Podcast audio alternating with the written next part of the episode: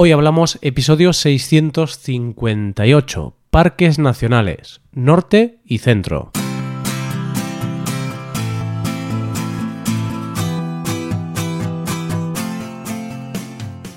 Bienvenido a Hoy Hablamos, el podcast para aprender español cada día. Ya lo sabes, publicamos nuestro podcast de lunes a viernes.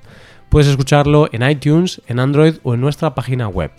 Recuerda que los suscriptores premium pueden acceder a la transcripción completa del audio y a una hoja con ejercicios para trabajar vocabulario y expresiones. Hazte suscriptor premium en hoyhablamos.com. Buenas oyente, ¿cómo va el inicio de semana? ¿Un poco cansado? ¿Te arrepientes ahora de no haber hecho una escapada de fin de semana? Pues no te preocupes porque vamos a seguir hablando de los parques nacionales, así que si estás en España ya puedes empezar a planear tu próxima escapada. Hoy hablamos de los parques nacionales.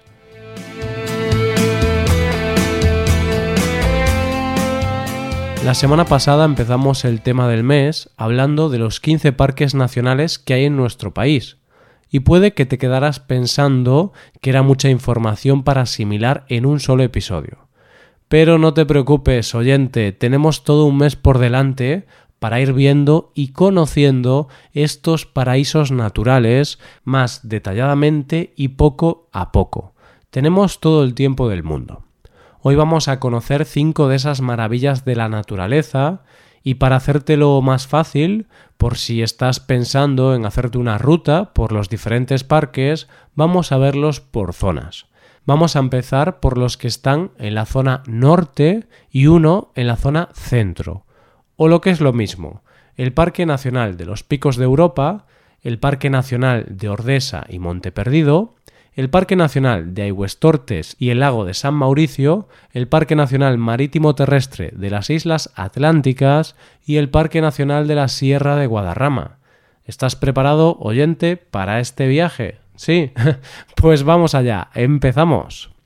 El Parque Nacional de los Picos de Europa fue el primero de los parques en conseguir esta categoría, cuando en 1918 fue aprobado por Alfonso XIII bajo el nombre de Parque Nacional de la Montaña de Covadonga y gracias al impulso de Pedro Pidal, que había importado la idea de Estados Unidos.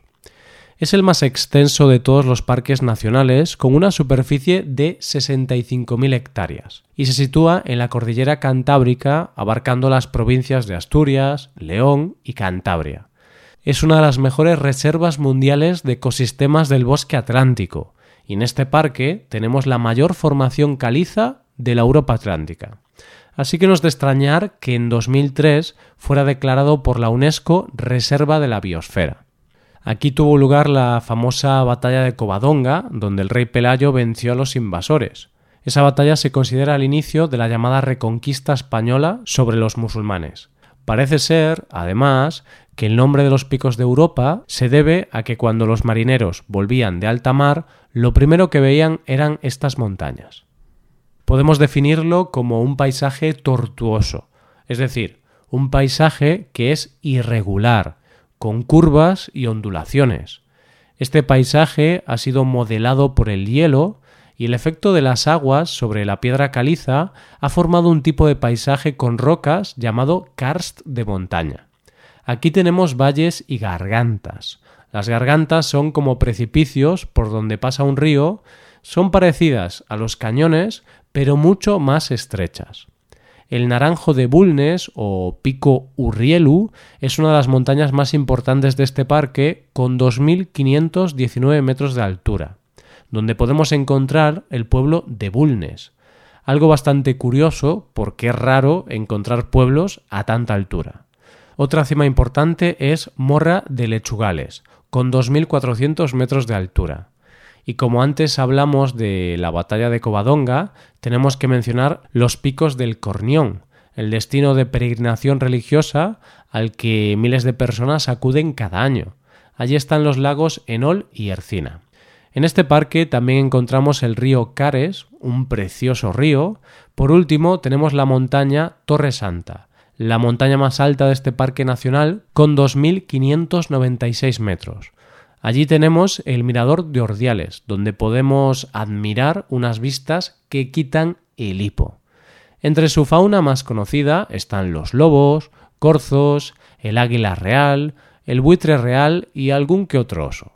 En cuanto a la flora, es muy común el haya, el pino silvestre, el avellano, el acebo, encinas, madroños y en este parque está el único bosque autóctono de tilos de Europa. El Parque Nacional de Ordesa y Monte Perdido es el segundo más antiguo, ya que siguiendo el ejemplo de los picos de Europa, fue declarado Parque Nacional en agosto de 1918 bajo el nombre de Valle de Ordesa. Pero en 1982 se amplía este parque y se incluyen los tres valles que forman el macizo del Monte Perdido, que son el Valle de Pineta, las Gargantas de Escuaín y el Valle de Añisclo, sumando entre todos un total de 15.696 hectáreas y formando su nombre actual. Cuenta además con los títulos de Patrimonio de la Humanidad, Reserva de la Biosfera y Zona de Especial Protección para las Aves. Casi nada, ¿verdad, oyente? Por si quieres ir a visitarlo, te diré que se encuentra en el Pirineo aragonés, concretamente en la comarca del Sobrarbe, en Huesca. Hace 10.000 años la mayor parte de este territorio estaba sepultado bajo 500 metros de hielo, es decir, era un territorio glaciar, y ese hielo fue puliendo a lo largo de los años una escultura natural que ha dado como resultado la joya que es hoy día, dos cañones, una garganta y dos valles glaciares. El agua es tan importante en esta zona que solo el 20% del agua está en la superficie, el resto está en el subsuelo. Las montañas albergan decenas de kilómetros de galerías y multitud de cavidades, algunas con lagos helados interiores. Desde el eje central, que es el Monte Perdido, con una altura de 3.355 metros, se distribuyen los cuatro sectores en que está dividido este parque: Ordesa, Añisclo, Escuaín y Pineta. Se pueden observar unas 1.400 especies vegetales, lo que supone la mitad de la flora del Pirineo aragonés. Se pueden ver hayas, abetos, pino negro, la flor de nieve y el roquedo, en cuanto a los animales, hay especies únicas como la rana pirenaica, el tritón, la lagartija, la perdiz nival, el urogallo o el buitre quebrantahuesos. Oyente, ya sé que estoy hablando de animales y plantas bastante raros o que no conoces. Si quieres saber de qué hablo, busca imágenes de estos animales y plantas en Internet. ¿Y qué no te puedes perder de este parque? Pues la ruta de sus cinco miradores a 2.200 metros de altitud, las cascadas, siendo lo más espectacular la cola de caballo, la garganta de Escuaín, que es uno de los mejores lugares para ver el buitre quebranta huesos, la faja de Pelay, el cañón de Añisclo y el balcón de la Pineta. El Parque Nacional de Aigüestortes y el lago de San Mauricio consiguió esta categoría en 1955 es el único parque nacional de Cataluña y tiene unas 14.000 hectáreas. Está ubicado en el norte de Cataluña, en el Alto Pirineo Central. El parque contiene dos áreas diferenciadas, la zona occidental, Aigüestortes, y la parte oriental, con el lago de San Mauricio y las montañas de los Encantados. Aigüestortes significa en catalán aguas tortuosas, y es que este parque, al igual que el de Ordesa, es fruto del hielo y los glaciares. Por eso el agua es el gran protagonista de este parque, en forma de ríos, cascadas o lagos. Los paisajes más típicos de esta región son los cauces tortuosos por los que pasa el agua y una infinidad de lagos. Tiene varias montañas que superan los 3.000 metros de altura, ríos, barrancos, cascadas. Como te he dicho antes, el agua es el protagonista, existen más de 200 estanques y una gran diversidad de especies animales y vegetales. Se pueden encontrar pino negro, abeto, pino silvestre, abedul y haya, y animales como el urogallo, el águila real, el quebrantahuesos, el buitre leonardo, la perdiz nival, el pito negro o el treparriscos. ¿Y qué no te puedes perder de este parque? En este parque se pueden hacer muchas rutas para conocerlo pero sin duda no te puedes perder sus lagos. siendo el de San Mauricio el más conocido. Tienes que ver también el gran circo de Colomers, sus numerosos estanques, la cascada de Riumalo, la presa de Cavalers y el famoso llano de Aigüestortes. El Parque Nacional Marítimo Terrestre de las Islas Atlánticas se creó en 2002 y se compone de cuatro archipiélagos, Cortegada, Sálvora, Ons y Cies, situados en la costa oeste de Galicia. Tiene un total de 8.333 hectáreas, de las que 7.285 son marinas. Este es el único parque nacional de Galicia. Es el segundo en el territorio nacional de carácter marítimo terrestre, junto al archipiélago de Cabrera en Baleares. Es el décimo más visitado de España. Lo más destacado en su vegetación son los bosques de pino y los eucaliptos, los bosques de laurel y entre sus aguas se encuentra una de las mayores reservas de algas con más de 200 especies. En cuanto a la fauna, cuenta con una de las mayores colonias en España de gaviota argentea y cormorán moñudo, y una de sus especies más famosas es el delfín mular. Pero estando en Galicia hay algo que no podía faltar en sus aguas. ¿Sabes lo que es, oyente? Eso es, el marisco. En sus aguas se pueden encontrar especies muy valoradas como las nécoras, percebes, bueyes o pulpos. El archipiélago de Cortegada tiene un relieve plano, no tiene colinas y tiene el mayor bosque de laurel de España. El archipiélago de Sálvora está formado por varios islotes, en la isla de Sálvora se puede visitar un pueblo abandonado.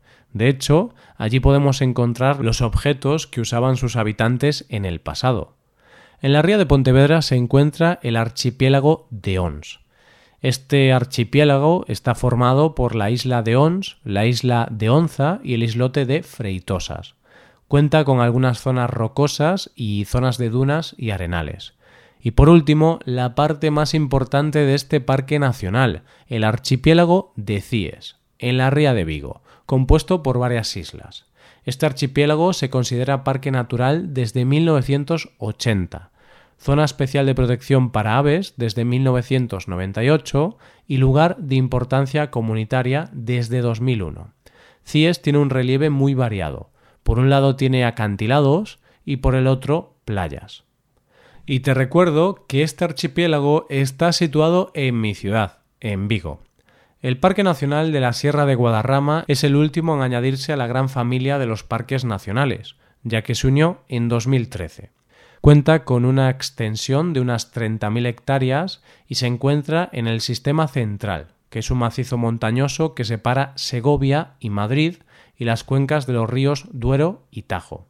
En este parque hay rocas de más de 500 millones de años y ríos como el río Manzanares, el río Loyoza, el río Guadarrama, el río Eresma o el río Cega. Consta también de varios humedales. En la fauna destacamos las aves protegidas como el buitre negro y el águila imperial, así como el corzo, la cabra montesa o el lobo. Si hablamos de flora, lo que más destaca son los bosques de pinos. Una de las cosas que lo hace diferente es que dentro del parque se alojan auténticos monumentos, ya que durante mucho tiempo estas tierras pertenecieron a la corona española. De esta manera, dentro del parque podemos encontrar el monasterio del Escorial y el de Santa María del Paular, el Palacio de la Granja, el Castillo de Manzanares o el Valle de los Caídos. En fin, oyente, ya te he dado algunas ideas para una escapada de fin de semana. Pero no olvides que aún nos quedan muchos por ver, así que prepárate para ver más parques nacionales la semana que viene. Esto es todo, espero que os haya gustado el episodio y espero que haya sido de interés. Muchas gracias por escucharnos. Por último, te recuerdo que puedes ver la transcripción completa y una hoja de ejercicios para trabajar vocabulario y expresiones en nuestra página web. Ese contenido solo está disponible para los suscriptores premium. Hazte suscriptor premium en nuestra web hoyhablamos.com. Nos vemos mañana con un episodio de Cultura Española. Muchas gracias por todo. Pasa un buen día. Hasta mañana.